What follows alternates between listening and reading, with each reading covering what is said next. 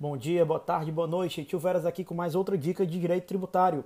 Vamos falar hoje sobre tributo. Pode ser sanção de atelício? Esse é um dos temas que eu vejo que a doutrina trata de uma forma muito ruim. Né? Como dito em sala, nós vimos que a regra geral dos tributos é que o tributo não é sanção de atelício. Realmente você tem que estar correto quando ele diz isso. Isso é a regra geral. Contudo, excepcionalmente, a Constituição ela inaugura um novo sistema do nosso ordenamento jurídico. Nessa nova sistemática constitucional, nós vamos ver que o direito tributário vai ser utilizado para situações excepcionais como forma de sanção. Como assim, Fernando? Então, um dos exemplos muito bem colocado é o do parágrafo 4 do artigo 182 da Constituição Federal. Nós vemos que a Constituição ela garante o direito de propriedade desde que você cumpra a sua função social.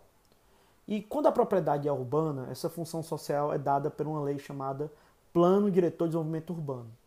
Então, para aquela pessoa que não cumpre o que está no PDDU, né, no plano diretor, aquela pessoa ela vai ser sancionada primeiramente com um aviso, né, ela vai ter dois anos aí para adequar o imóvel dela, o uso do imóvel dela para a função social.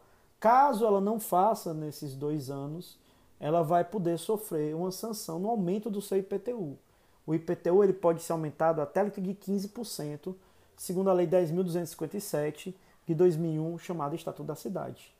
E mesmo assim, passados cinco anos, com esse IPTU alto do jeito que ele está, a pessoa ainda não cumprir a função social da propriedade, tem outra pena, que é a desapropriação de sanção.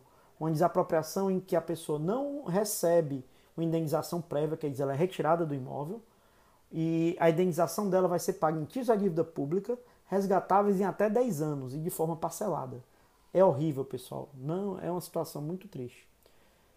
Então, vê-se que realmente, regra geral, tributo não é sanção de atelício. Contudo, excepcionalmente, a Constituição vai trazer alguns casos, como é o caso da propriedade urbana e também na propriedade rural.